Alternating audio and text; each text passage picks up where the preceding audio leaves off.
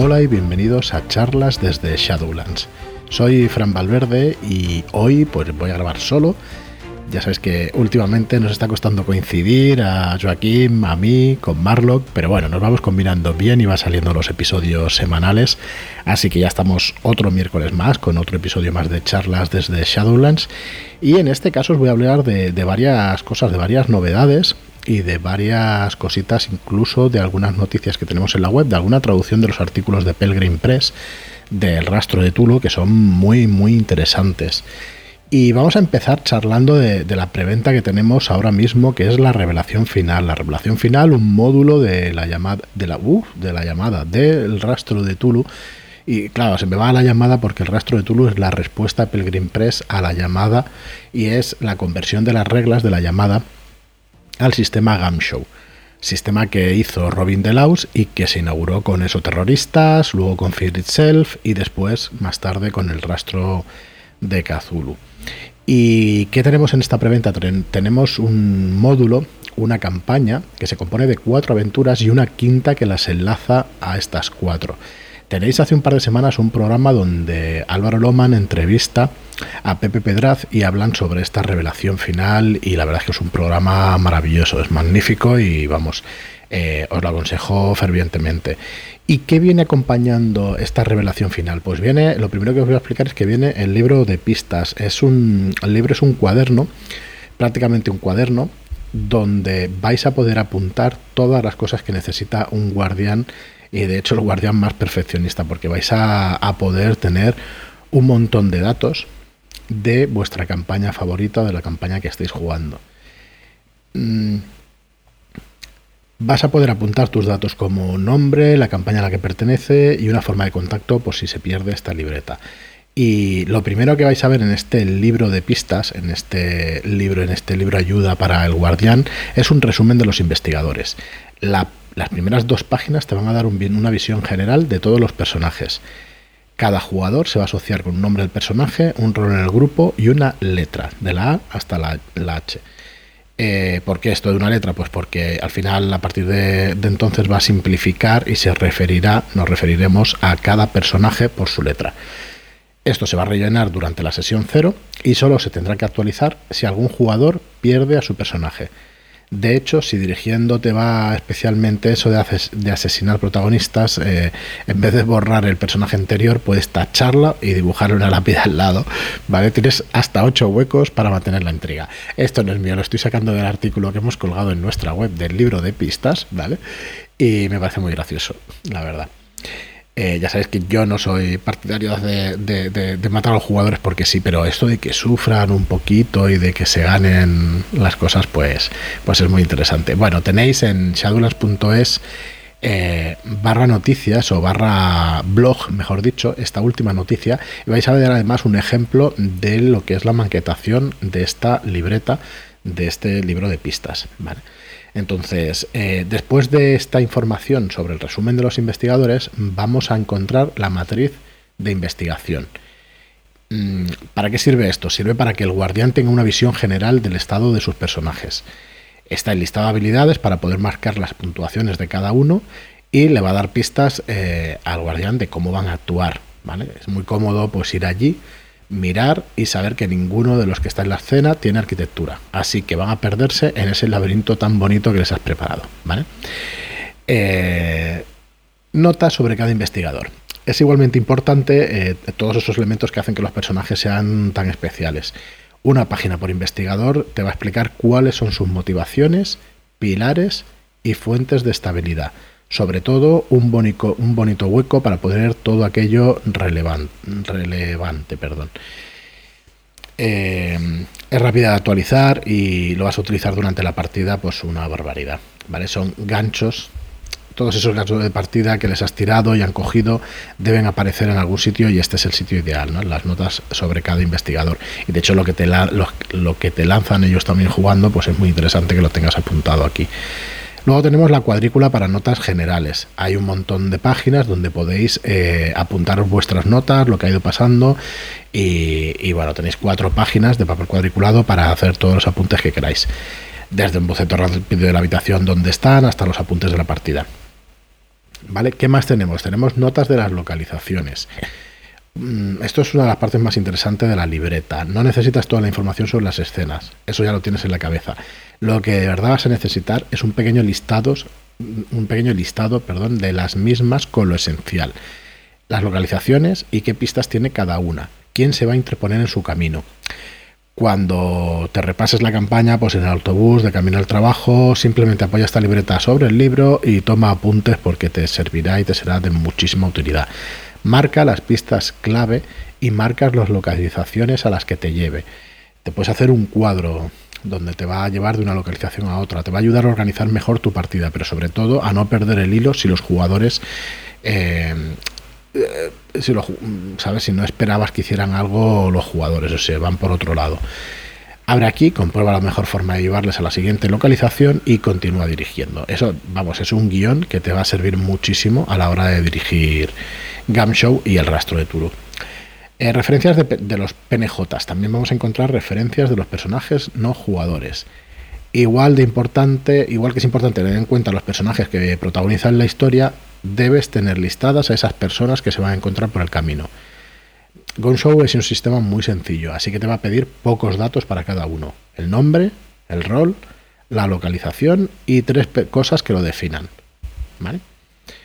Realmente eh, pueden ser consejos de interpretación o cualquier elemento que a ti te ayude a resolver el personaje en cualquier situación que se pueda dar. Por ejemplo, en la revelación final, cada uno de los personajes no jugadores de la aventura tiene estas tres, eh, estos tres sencillos consejos de interpretación que hace que tú te puedas meter enseguida en personaje.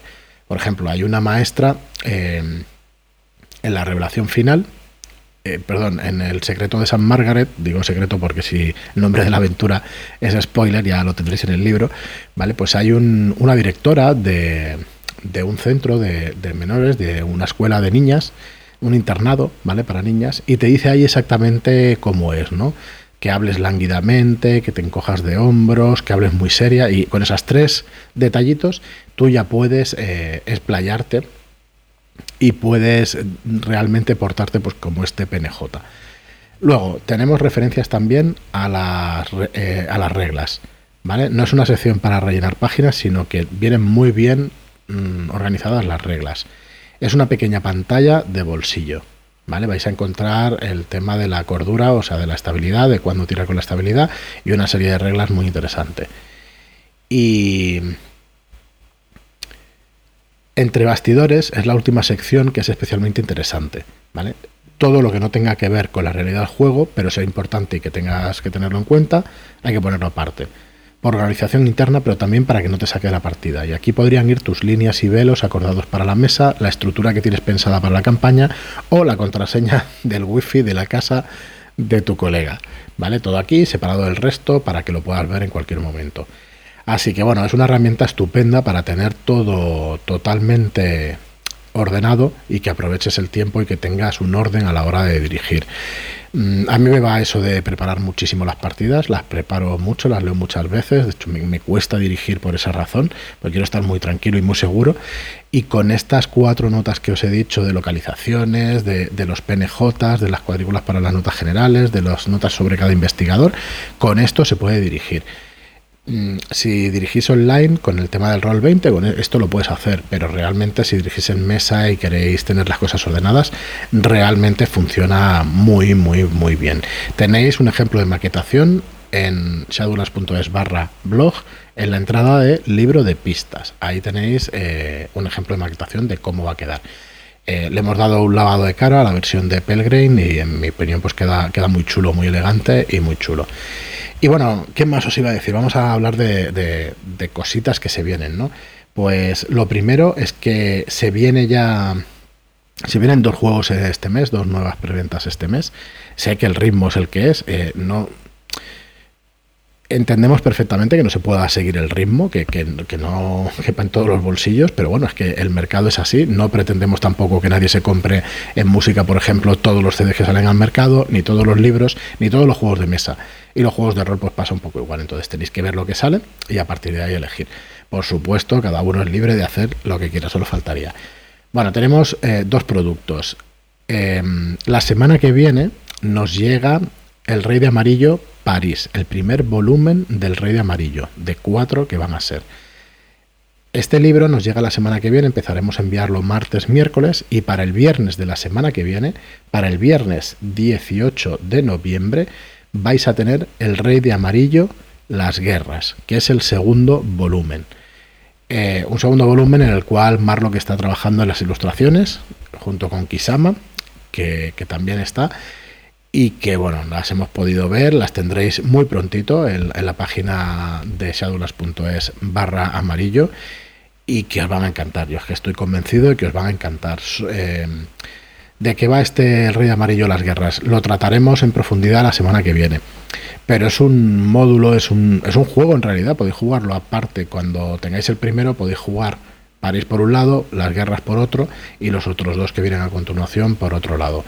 Y es un, módulo donde vais a jugar en, en, una guerra ficticia de 1914, o sea, desde la Primera Guerra Mundial hasta la Segunda Guerra Mundial, un periodo enorme de guerras donde pues eso no acaba la primera guerra mundial mm, y no acaba no empieza ni acaba la segunda guerra mundial sino que es un periodo entero de muchísimos años de guerra. Guerra influida por la influencia perdón valga la redundancia con la influencia carcosiana y bueno no digo más ya tendremos tiempo de, de poderlo ampliar y bueno, vais a tener como en la otra preventa, pues el libro con tres láminas para que podáis disfrutar de ellas. Ya veréis las láminas cómo quedan, porque quedan espectaculares. Hemos hecho este tipo de láminas para nuestra editorial de narrativa, para Red Key Books, y han quedado espectaculares. Los que hayáis comprado algo en Red Key Books y en preventa y hayáis visto las láminas, ya veréis que tiene pues una capita por encima como si fuera un lienzo, que quedan preciosas, la verdad. Me parecen una maravilla como han quedado. Pues eso lo tendremos el día 18. Y el día 25, pues vamos a tener el esperadísimo juego rojo. Un juego escrito por Ricardo Ibáñez, bajo, eh, que tiene la premisa, o que se basa en la obra, mejor dicho, de Carlos Sisi, que es Rojo, que son los tres libros, la trilogía de Rojo, el apocalipsis vampírico.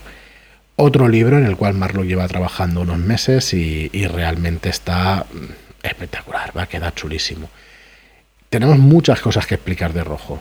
Lo primero, mm, probablemente y lo más importante, va a ser el sistema de juego, que es un sistema basado en Everywhen, que es un, un sistema de juego basado en dados de 6 que funciona muy bien y que estaremos encantados de la semana que viene y la siguiente por poderos explicar eh, pues detalladamente para que lo conozcáis. Y luego pues la ambientación va con esas tres novelas de, eh, de Carlos Sisi.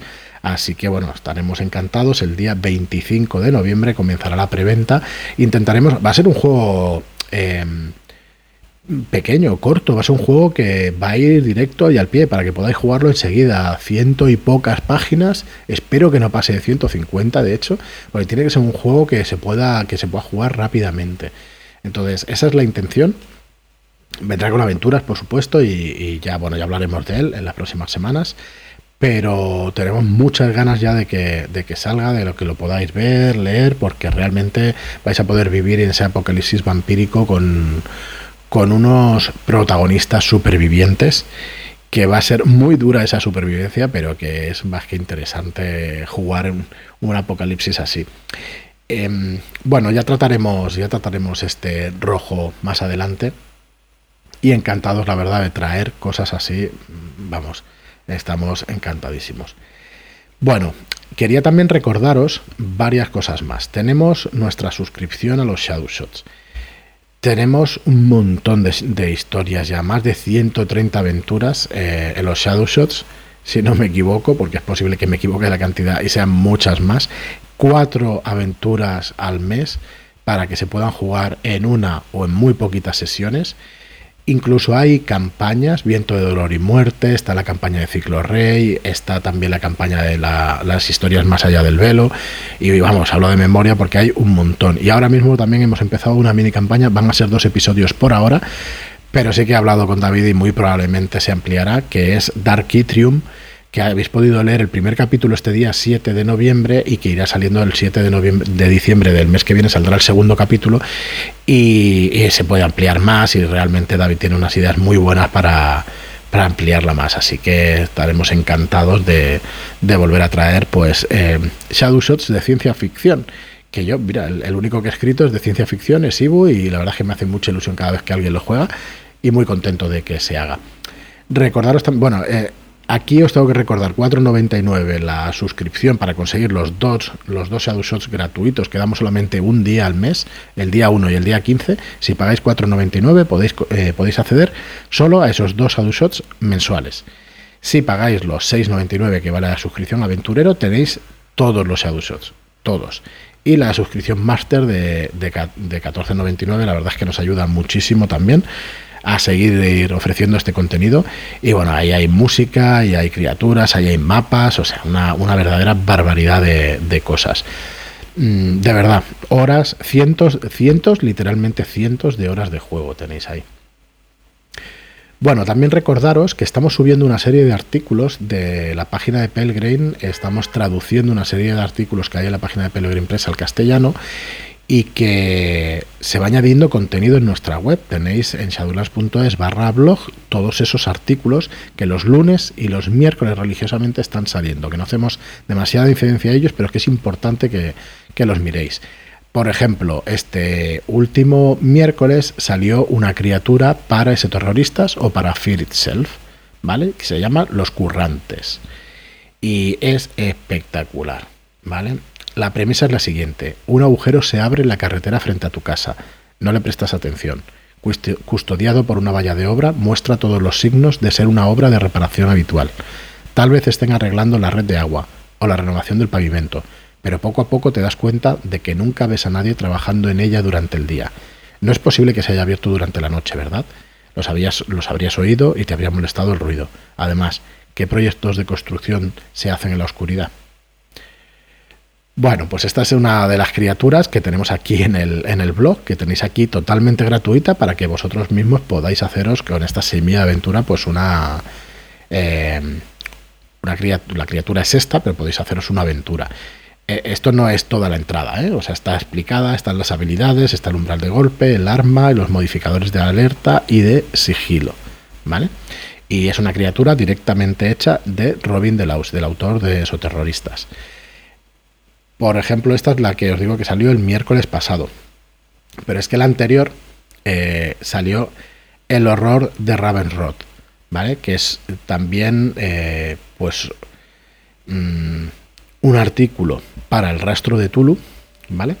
Donde vais a encontrar, pues, semilla de aventura del año 1400, 1600, o sea, bueno, está espectacular, ¿vale? Darle, es de Kenneth Haidt, este, este artículo, y bueno, darle una oportunidad a nuestro blog, pasaros por allí, leeros las entradas que realmente son muy, muy, muy interesantes.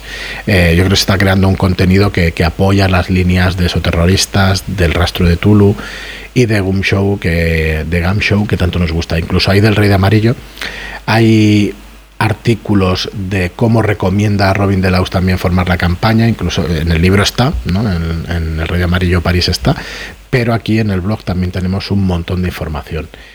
Así que bueno, una web que se va completando con un montón de cosas. Eh, es cierto, la parte de desarrollo la tenemos un poco ahí abandonada, a ver si, si la puedo coger y podemos actualizarla enseguida, porque la verdad es que habría que darle una vuelta. Eh, mis disculpas por eso, ya la actualizaremos, pero he echado un vistazo en el blog, he echado un vistazo a los Shadow Shots, a nuestra tienda y nada más, hoy lo voy a dejar por aquí, un programa únicamente pues para enseñaros lo que tenemos, pero yo creo que es interesante para que veáis el contenido y que veáis qué, os podemos ofrecer. ¿no?